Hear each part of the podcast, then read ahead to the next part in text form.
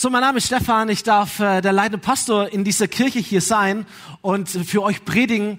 Heute in einer Predigtserie, die wir gestartet haben, aber keine Angst, wenn du die letzten zwei Wochen, so lange geht die Serie schon, nicht dabei warst, nicht gehört hast, du wirst heute alles trotzdem verstehen.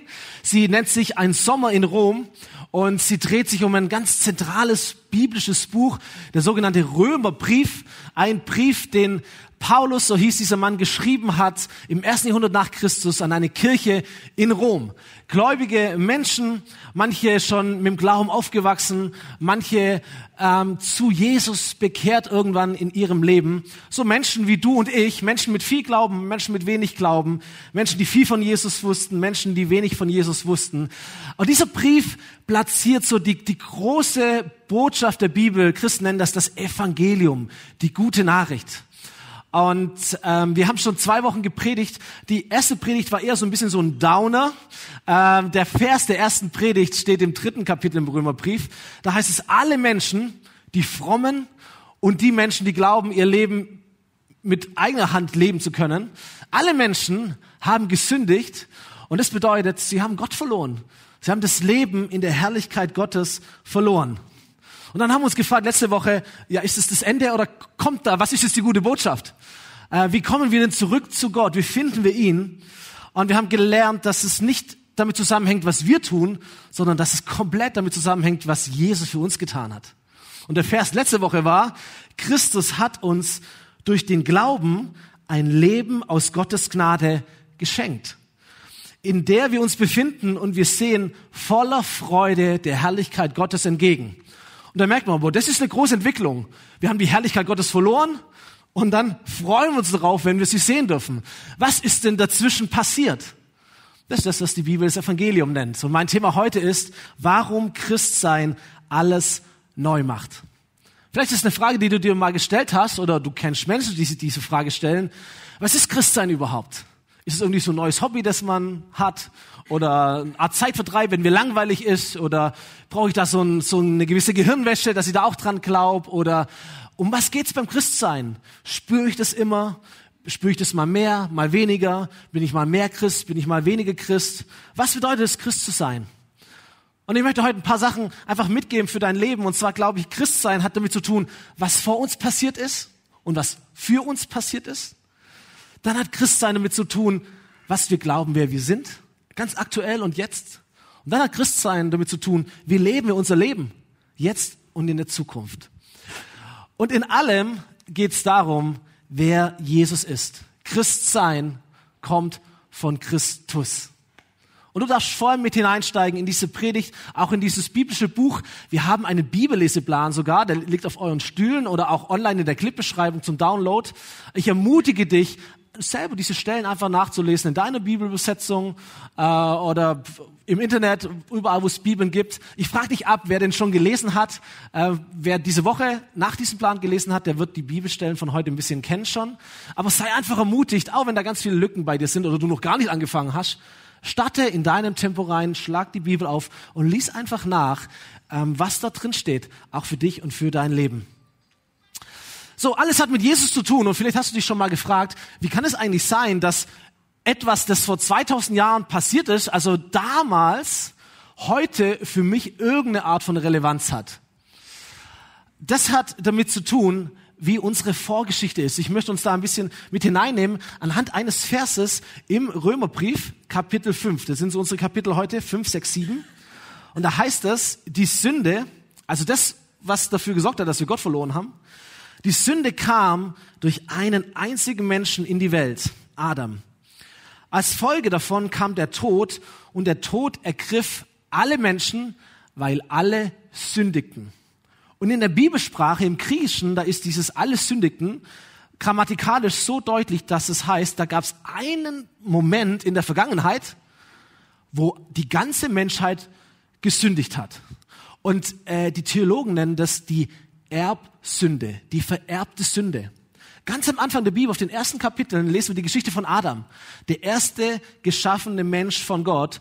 Und wie dieser erste Mensch zwar von Gott geschaffen wurde, aber sich gegen Gott entschieden hat, sich für Unabhängigkeit entschieden hat, sich für sich selber entschieden hat, sich entfernt hat von Gott. Das ist das, was die Bibel Sünde nennt, Gott zu sein, entfernt von Gott zu sein und als Folge davon kommt überhaupt etwas wie der Tod oder Krankheit, etwas Böses auf diese Welt. Das gab es davor gar nicht. Und plötzlich gibt es das, da ist etwas kaputt gegangen auf diese Erde, weil etwas kaputt gegangen ist zwischen Mensch und Gott. Oder wie es in diesen Versen heißt, Adam hat die Herrlichkeit Gottes verloren.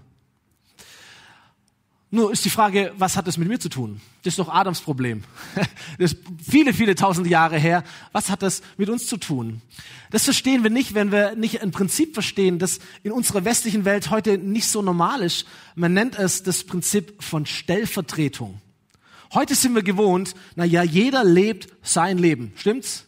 Jeder ist für sich selber verantwortlich. Jeder hat sein Leben in der Hand und kann sein Leben leiten. Das ist unsere Kultur. Aber auf dieser großen Welt gibt es noch ganz andere Kulturen, andere Verständnisse. Die sind der Bibel manchmal noch viel näher wie uns. Deswegen brauchen wir manchmal Pastoren, die es ein bisschen erklären können. Ähm, Stellvertretung bedeutet, dass ich mit einer Person so verbunden bin, dass das, was diese Person erworben hat, auch mir gehört. Oder was diese Person verloren hat, ich auch nicht besitze. Die Entscheidung einer anderen Person hat Relevanz und Folgen für mein Leben. Das bedeutet Stellvertretung. Wir kennen das so ein bisschen vielleicht aus der Politik. Wir wählen ja Volksvertreter, stimmt's? Und diese Volksvertreter, unsere Politiker, die treffen Entscheidungen für unser ganzes Land, so auch für dich und für mich, obwohl wir vielleicht diese Entscheidung nicht getroffen hätten. Stimmt's? Und dann sagen wir, Deutschland hat sich dafür entschieden und du denkst dir, Moment, ich habe mich nicht dafür entschieden. Aber du hast dich trotzdem dafür entschieden. Warum? Weil das im Auf, in deinem Auftrag Menschen Entscheidungen treffen für dich und du trägst die Folgen und manchmal leiden wir darunter.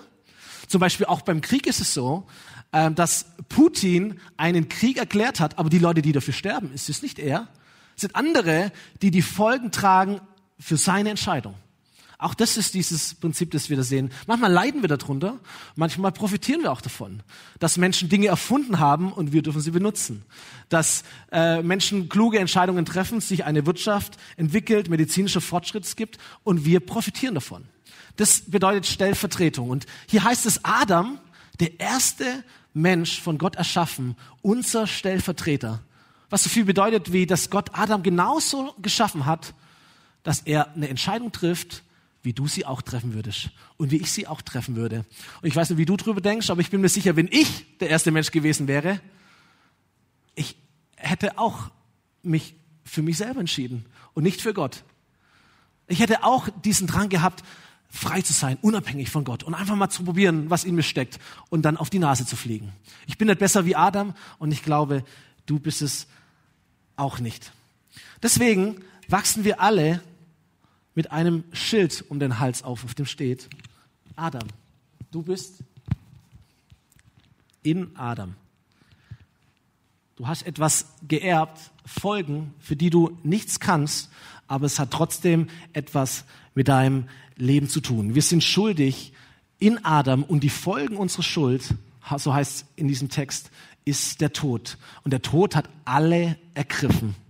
So auch dich und auch mich die grausamen Menschen und die netten Menschen, die erwachsenen Menschen, Entschuldigung, echt schwierig.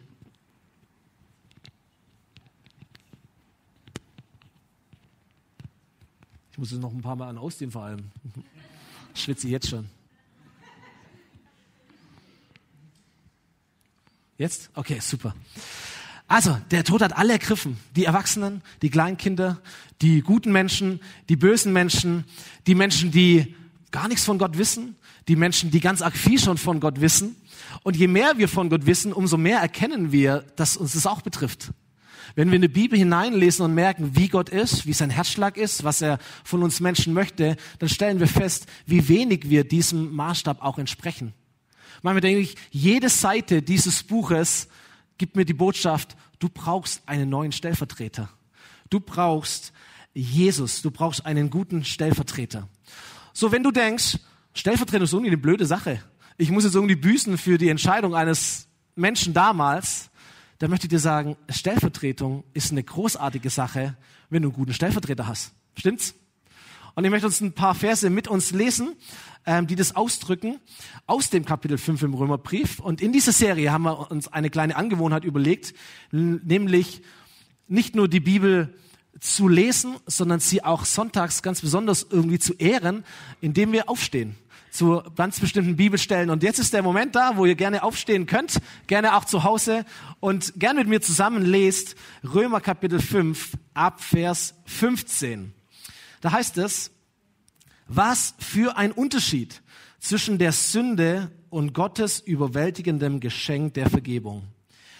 Denn wenn der eine Mensch, Adam, durch seine Sünde vielen den Tod brachte, um wie viel größer ist dann das Geschenk Gottes, seine Vergebung, dass der andere Mensch, Jesus Christus, so vielen brachte. Und dieses Geschenk Gottes hat völlig andere Folgen als die Sünde jenes einen. Denn während die Sünde des einen zur tödlichen Verdammnis führte, werden viele trotz ihrer Sünden von Gott unverdient gerecht gesprochen. Durch die Sünde des einen Menschen gerieten wir unter die Herrschaft des Todes, doch durch den anderen Menschen, Jesus Christus, werden alle, die Gottes Gnade und das Geschenk der Gerechtigkeit annehmen, über Sünde und Tod siegen und leben. Die Sünde Adams brachte Verdammnis über alle Menschen, aber die Tat von Christus, sein erlösendes Handeln, macht alle Menschen in Gottes Augen gerecht und schenkt ihnen Leben. Weil ein Mensch Gott ungehorsam war, wurden viele Menschen zu Sündern. Doch weil ein anderer Mensch Gott gehorchte, werden viele Menschen in Gottes Augen gerechtfertigt. So viel dürft ihr euch gerne hinsetzen. Ich möchte dir sagen, die Menschheit ist keine Ansammlung an Individuen, sondern wir sind ein menschliches Volk und wir haben einen göttlichen Stellvertreter und sein Name ist Jesus. Und Jesus, dieser große göttliche Stellvertreter, hat für die ganze Menschheit etwas erreicht, was kein einzelner Mensch für, für sich allein hätte tun können. Und das bedeutet, dass wenn wir an Glauben an Jesus, dass nicht mehr Adam in uns ist oder wie in Adam, sondern dass Jesus es ist. Das macht den ganzen Unterschied. Und in diesem Text wird es so deutlich, dass Adam das Leben in Adam uns Sünde und Verdammnis und Tod gebracht hat und dass das Leben in Jesus uns Gerechtigkeit bringt und Sieg und das Leben Gottes. Wenn die Sünde uns beherrscht, heißt es, sind wir Sklaven. Wenn Jesus uns beherrscht, dann sind wir Sieger. Deswegen war auch dieses Lied vorher so großartig. Wir stehen vor dem Thron Gottes wie Sieger vor ihm. Adams Ungehorsam wurde irgendwann unser Ungehorsam und der Gehorsam von Jesus wird unser Gehorsam. Durch Adam sind wir Sünder, durch Jesus werden wir gerecht. So was bedeutet Christ sein? Es bedeutet nicht perfekt zu sein, es bedeutet nicht moralisch einwandfrei leben zu können, sondern Christ sein bedeutet in erster Linie, ich bin in Christus. Ich bin in Christus und in Christus bedeutet, dass alles, was für Christus gilt, auch für dich gilt. Wenn Gott dich sieht, weißt du, dann sieht er nicht dein Versagen, er sieht nicht deine Fehler, er sieht nicht deine Schuld, er sieht nicht das, was du eigentlich hättest tun wollen, aber nicht geschafft hast, sondern wenn Gott dich ansieht, sieht er Jesus. Dann sieht er Gerechtigkeit, dann sieht er Gnade, dann sieht er Liebe, dann sieht er Vergebung, dann sieht er sein Kind. Deswegen stehst du wie ein Sieger vor seinem Thron. Nicht, weil du so toll bist oder alles hinbekommst, sondern weil dort Jesus in dir steht und weil du in Jesus bist. So entscheidend ist nicht, was du tust, sondern entscheidend ist, in welchem Team du bist. Team Adam oder Team Jesus. Das macht den Unterschied. So der erste Mensch, so ein Zitat von Tim Keller, das ich sehr liebe, das erste Mensch, Adam, ist nicht das letzte Wort für die Menschheit. Das letzte Wort ist der zweite Mensch, der vollkommen gehorsame Stellvertreter. Ohne ihn gibt es keine Hoffnung. Mit und in ihm haben wir alle Hoffnung dieser Welt.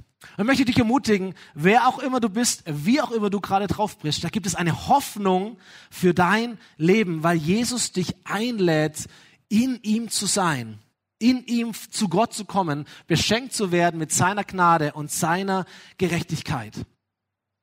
So es mag es Menschen geben, zumindest gab es die damals in dieser Kirche in Rom, die haben sich überlegt, hey, wenn das so unverdient ist, wenn es nicht darum geht, was ich tue, sondern was Gott für mich getan hat, dann kann ich doch leben, wie ich möchte. Dann ist doch egal, vielleicht ist es sogar besser, so richtig kräftig zu sündigen, damit die Vergebung Gottes noch viel deutlicher wird. Was für eine gute Botschaft.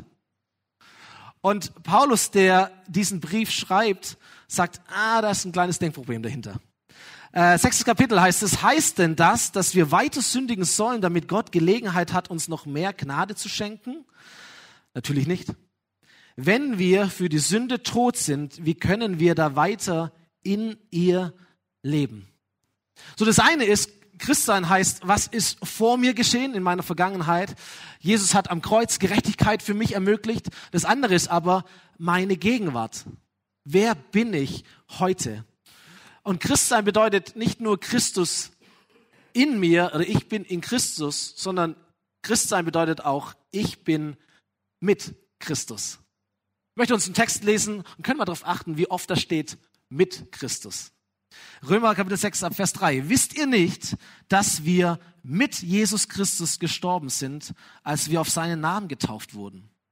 Denn durch die Taufe sind wir mit Christus gestorben und begraben. Und genauso wie Christus durch die herrliche Macht des Vaters von den Toten auferstanden ist, so können auch wir jetzt ein neues Leben führen. Da wir in seinem Tod mit ihm verbunden sind, werden wir auch in der Auferstehung mit ihm verbunden sein. Unser früheres Leben wurde mit Christus gekreuzigt, damit die Sünde in unserem Leben ihre Macht verliert. Nun sind wir keine Sklaven des Sünden mehr, denn als wir mit Christus starben, wurden wir von der Macht der Sünde befreit. Und weil wir mit Christus gestorben sind, vertrauen wir darauf, dass wir auch mit ihm leben werden. Das sind doch richtig coole Verse, oder? Nochmal, ich ermutige euch, das nochmal nachzulesen. Manchmal steckt in, in, in einzelnen Sätzen so viel Botschaft drin. Und es lohnt sich, das in einer ruhigen Minute daheim nochmal nachzulesen und für sich selber auch wirken zu lassen. Christsein heißt, ich bin mit Christus gestorben, begraben, auferstanden. Das heißt nicht, dass ich nie mehr etwas falsch machen werde. Das heißt auch nicht, dass ich gar nichts mehr falsch machen kann, sondern das bedeutet, dass die Sünde keine Macht mehr über mein Leben hat, so hat dieser Text gesagt. Dass die Sünde, das Gottlose mich nicht mehr beherrscht. Das mag mich weiterhin beeinflussen von meiner Gewohnheit her. Es mag mich auch prägen können oder wollen, aber es kann mich nicht mehr zwingen. Als ich noch kein Christ war, da war das anders. Da war ich verloren, da habe ich Gott verloren und ich war automatisch ein Sünder und ich habe gesündigt. Es ist mir gar nicht so vorgekommen, es war automatisch. Das, was ich eben bin, habe ich auch getan. Und als ich dann Christ geworden bin, habe ich überhaupt mal die Fähigkeit bekommen zu verstehen, wie ist Gott? Was möchte Gott? Was ist richtig? Was ist falsch? was ist denn überhaupt Sünde? Ich habe verstanden, oh, das sind Dinge in meinem Leben, mit denen muss ich umgehen, die möchte ich vielleicht auch loswerden. Und ich habe verstanden, das ist jetzt sogar möglich. Ich kann dem, dem Falschen in mir, dem Gottlosen in mir, den kann ich den, den Krieg erklären. Und nicht nur das, ich kann sogar siegreich sein, weil die Sünde keine Macht mehr über mein Leben hat. Ich bin der Sieger, weil ich bin mit Christus und eine neue Macht ist in mein Leben hineingekommen. Vielleicht kann man das vergleichen wie mit einem Land, das von einer bösen Militärmacht angegriffen wird und überwältigt wird. Und die besetzen die Hauptstadt und die ganzen Institutionen und sie hissen die Flagge und das ist jetzt unser Gebiet. Und dann stellen wir uns vor, wie eine, wie eine gute Macht kommt und alles daran setzt, dieses Land wieder zu befreien. Und sie schaffen es auch. Sie überwältigen das Böse, sie vertreiben es aus dem Land, sie besetzen wiederum die Botschaften, das Regierungsviertel, die, die Hauptstadt, die Zentrale. Sie hissen die gute Flagge.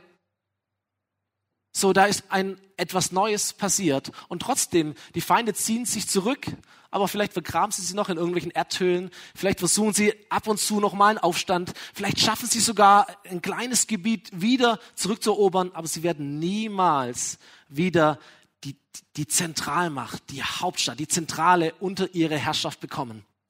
Das, das ist, was passiert, wenn Menschen Christen werden.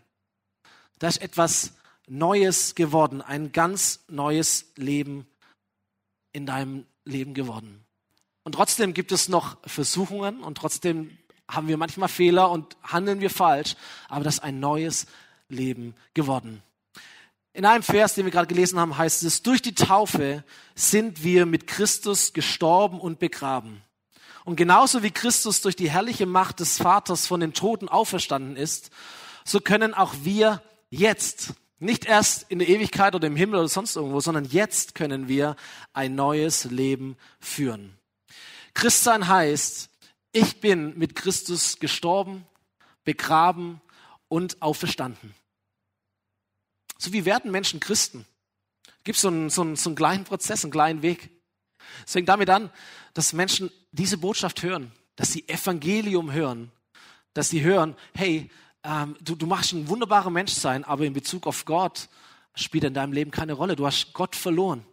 Die gute Nachricht ist aber, dass Gott dich nicht verloren hat, sondern dass er sich auf die Suche gemacht hat und dass er dich liebt und dir hinterhergegangen ist. Und wenn Menschen das hören und im Herzen verstehen, dass sie Gott brauchen und sich entscheiden, umzukehren, um Gottes zu sagen, dass sie ihn brauchen und ihn einzuladen in ihr Leben, da ist etwas Altes, ein altes Leben zu Ende. Ein Leben ohne Gott ist tatsächlich gestorben begraben. Und ich ganz bewusst nehme ich diese Schwarz-Weiß-Begriffe, weil sie die Bibel auch verwendet. Das, da gibt es keinen sanften Übergang oder irgendetwas, sondern da ist ein Cut. Da ist etwas gestorben und begraben und ein neues Leben hat angefangen.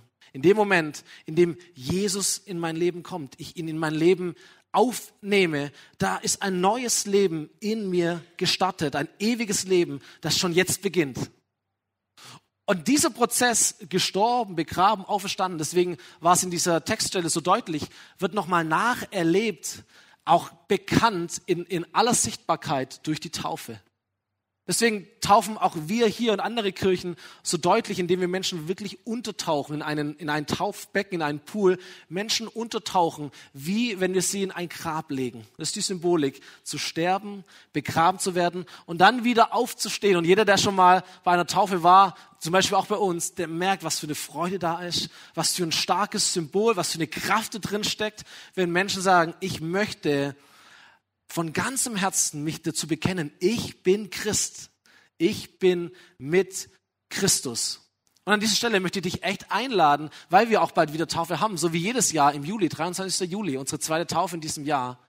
Wenn das dein Thema ist und sagst, ich möchte eine stärkere Gewissheit in meinem Leben haben, dass Jesus in mir lebt und dass ich mit Christus bin, dass das auch für mein Leben gilt, dass ein altes Leben ohne Gott zu Ende ist, begraben ist und dass ich in einem neuen Leben lebe, das ist, kann dein Termin sein, wenn du noch nicht getauft bist. Es gibt einen Infoabend davor, der ganz unverbindlich ist, da können wir über all diese Stellen nochmal diskutieren und, und sprechen.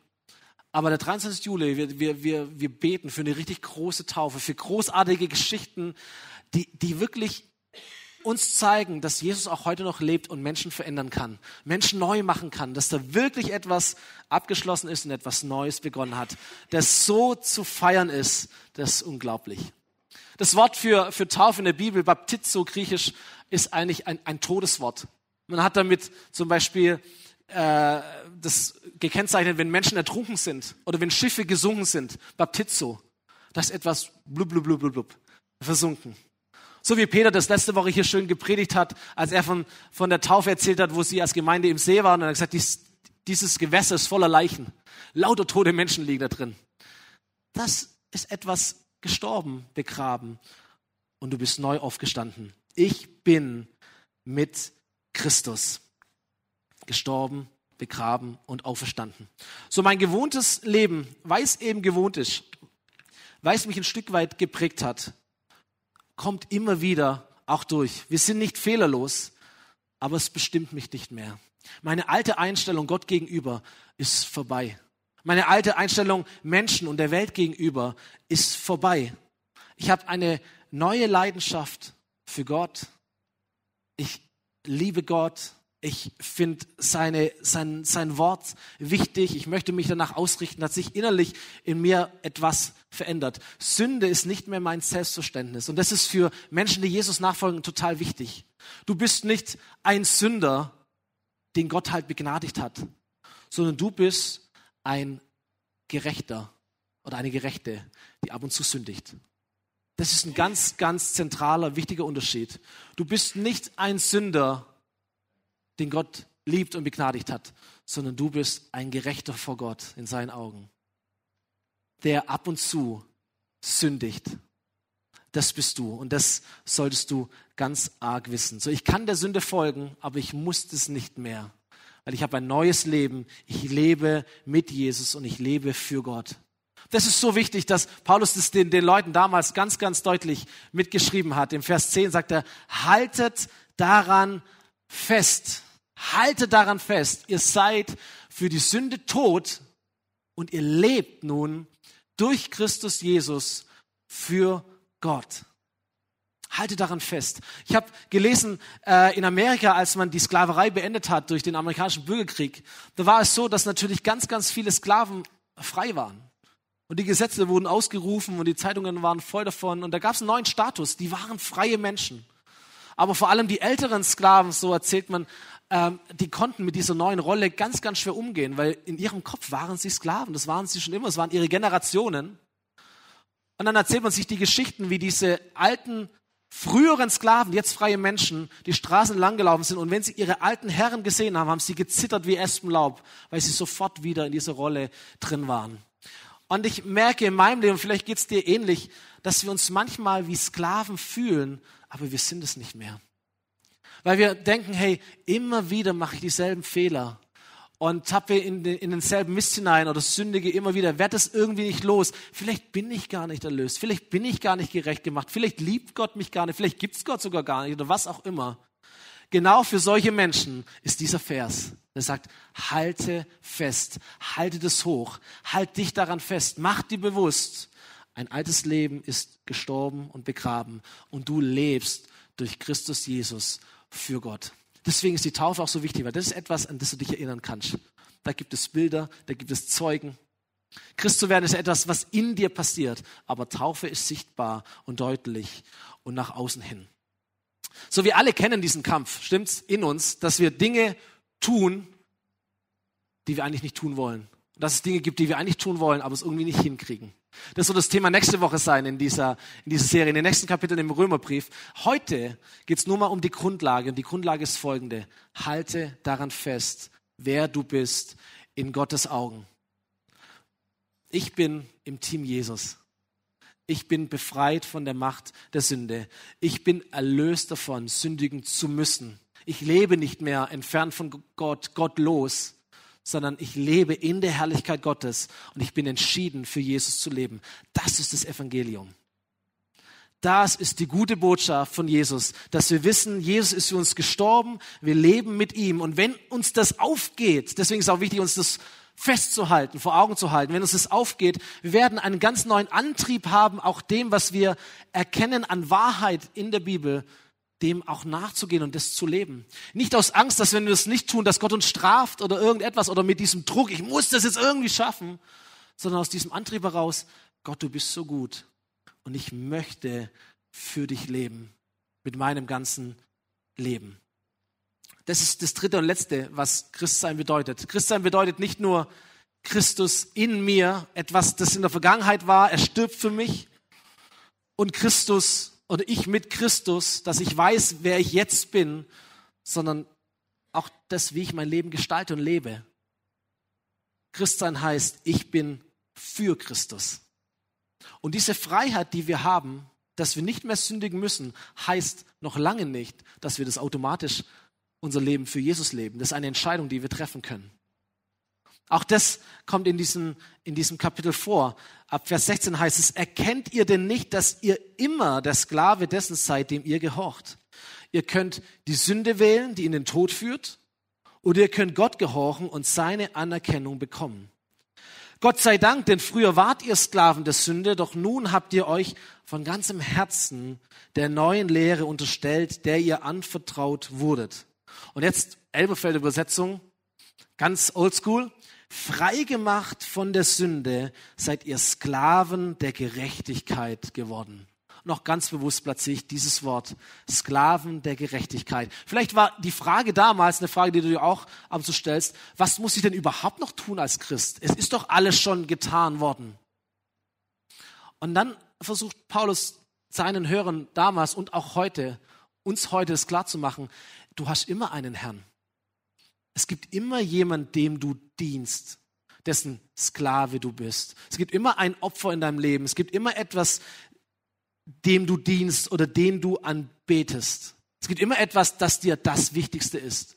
Das kann dein Geld sein oder deine Karriere oder dein oder Menschen oder du selber oder die Gesundheit oder äh, irgendeine Religion oder was auch immer. Aber wir Menschen sind von Gott her so geschaffen, dass ohne einen Gott fehlt uns was. Wir sind auf der Suche nach etwas, wo wir uns orientieren können und wonach wir uns orientieren, dem dienen wir auch. Dem sind wir gehorsam. Wir sind alle Sklaven. Und deswegen ist es wichtig zu entscheiden, nicht nur, oh cool, Jesus hat mich frei gemacht, sondern was mache ich denn mit dieser Freiheit? Ich kann mich ja wieder für das Alte entscheiden, aber ich kann mich auch für das Neue entscheiden. Deswegen Christsein ist nicht nur das, was in der Vergangenheit passiert ist oder wer du jetzt bist, sondern Christsein hat auch damit zu tun, welches Leben du lebst oder für wen du lebst. Und diese Entscheidung trifft jeder von uns für wen wir leben. So Sklaven der Sünde, das habe ich mal ganz deutlich aufgeschrieben, Sklaven der Sünde werden wir mit unserer Geburt. Da müssen wir nichts dafür tun. Das ist Erbsünde. Da starten wir alle. Sklaven Gottes werden wir mit unserer zweiten Geburt, mit unserer Wiedergeburt, weil etwas, ein altes Leben beendet ist und ein wirklich neues Leben entstanden ist. Sklaven der Sünde werden wir mit unserer Geburt, Sklaven Gottes mit unserer Wiedergeburt. Nicht, weil wir müssen, sondern weil wir uns freiwillig dafür entscheiden, aus Dankbarkeit heraus, weil dieser Jesus und sein Leben so gut ist, dass wir das wählen wollen. Und auch wenn es paradox klingt, meine Überzeugung ist, die wahre Freiheit eines Menschen liegt darin, sich gefangen nehmen zu lassen für Jesus. Da kannst du drüber nachdenken. Die wahre Freiheit eines Menschen liegt darin, gefangen, sich gefangen nehmen zu lassen von Jesus, für Jesus. Sagen, mein, ganzes Leben möchte ich für diesen Gott investieren, für seine Sache, für sein Reich, für diesen so, so sinnvollen Auftrag in dieser Zeit auf der Erde und auch danach. Darum soll sich mein Leben handeln. Danke Gott, dass ich das verstanden habe, auch wenn es paradox klingt. Aber die Freiheit drin zu nehmen, ein Sklave der Gerechtigkeit zu sein. Und ein Sklave Gottes zu sein, heißt einfach nur, dass ich das lebe, was ich eigentlich bin. Bei jeder Entscheidung, die du triffst, auch in dieser Woche, vielleicht hilft dir auch dieses Bild, kannst du dich immer entscheiden, welcher Name hängt mir über. Ich kann mich immer dazu entscheiden, meinem alten Leben gemäß zu reagieren oder meinem neuen Leben gemäß zu reagieren. Das kann ich zumindest dann, wenn ich ein neues Leben habe.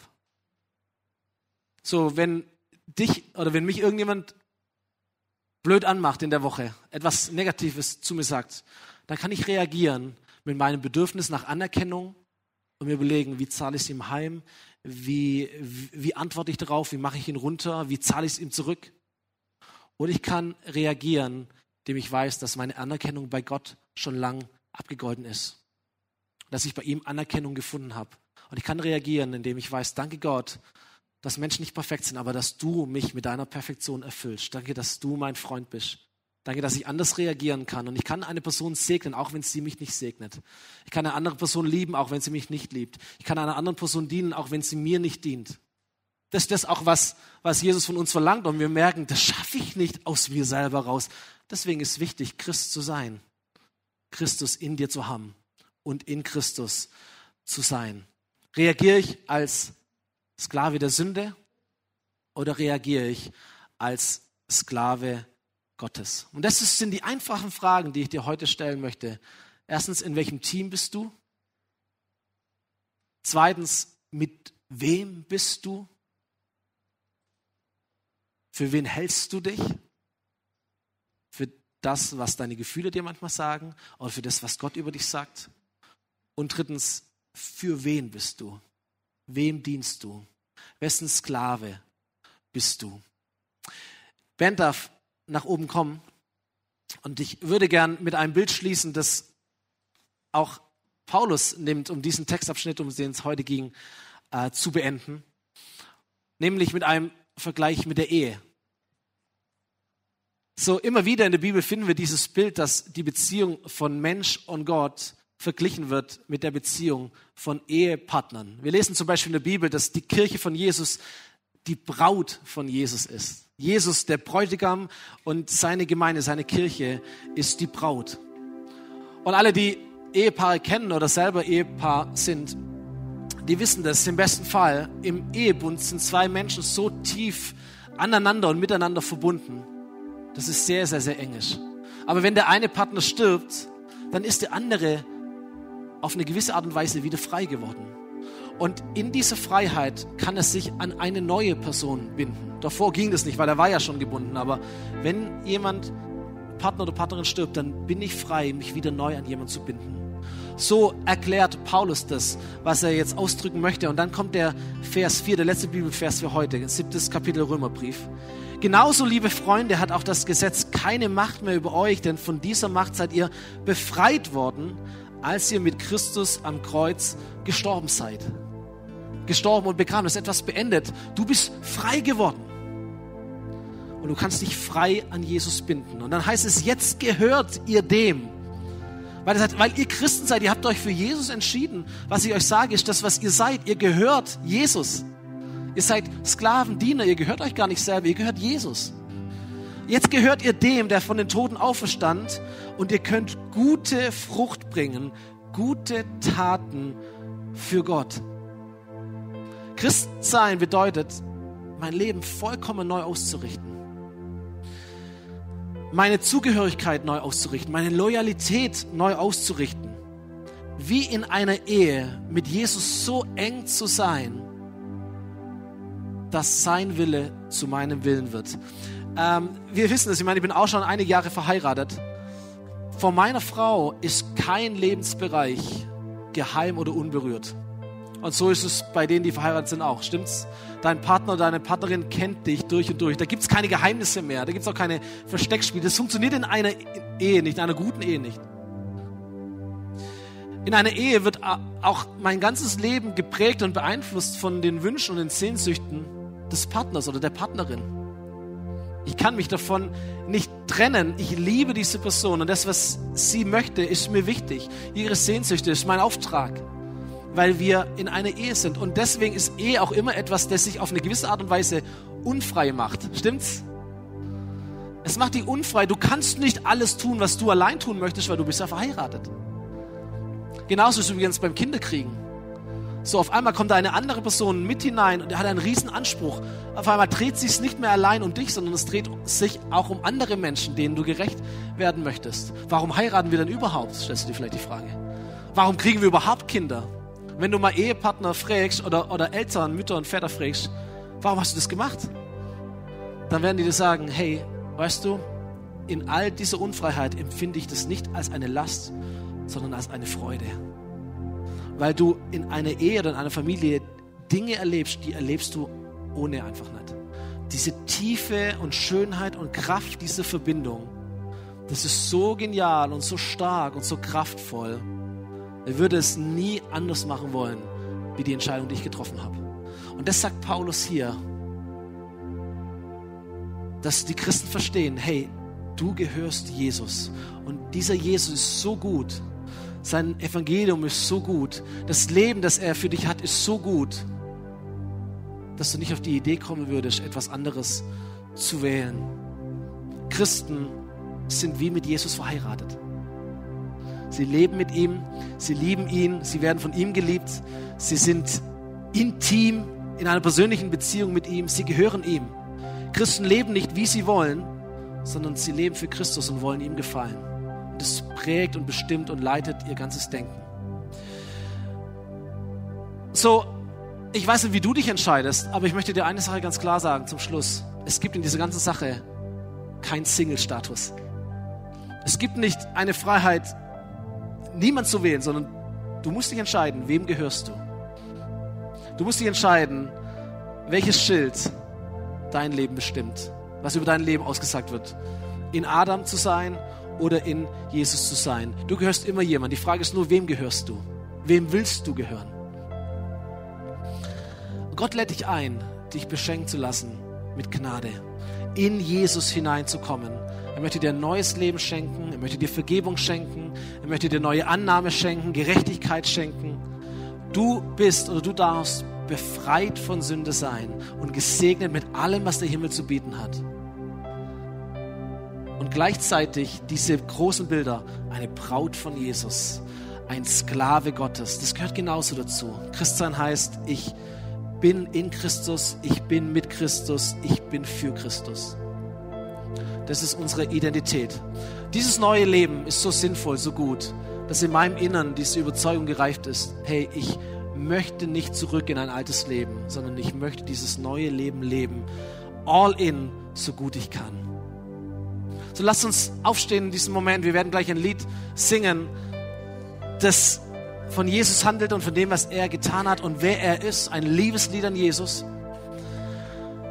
Aber ich möchte davor einfach die Gelegenheit geben, für uns alle hier im Saal, für alle, die auch am Stream sind oder die im Podcast sind, dass du diese Entscheidung treffen kannst. Und würde gerne beten mit uns, besonders für die Menschen, die unter uns sind, heute hier physisch oder online, die sagen, ich möchte heute mich für Jesus entscheiden.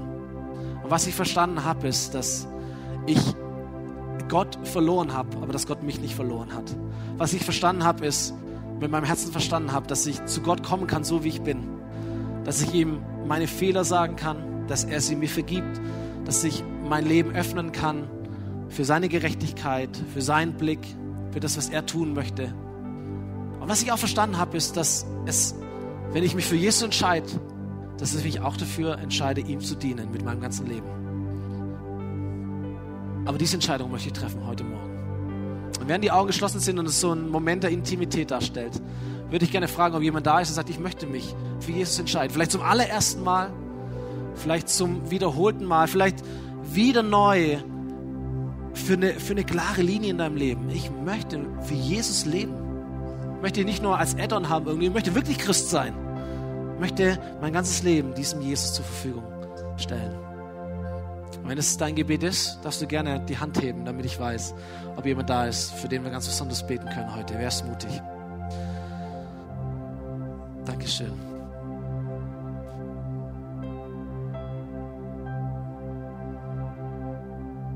Eine Person hier im Ort, im Saal und vielleicht auch manche zu Hause. Ihr Lieben, lasst uns gemeinsam dieses Gebet sprechen. Sprecht kurz nach, ein ganz kurzes, kompaktes Gebet. Du darfst es laut mitbeten mit all dem Glauben, den du hast in dir. Jesus, danke, dass du mich liebst. Danke, dass du mich gesucht hast. Danke, dass ich mich von dir finden lassen darf. Bitte vergib mir meine Schuld. Reinige mich von Ungerechtigkeit mach mich gerecht vor dir.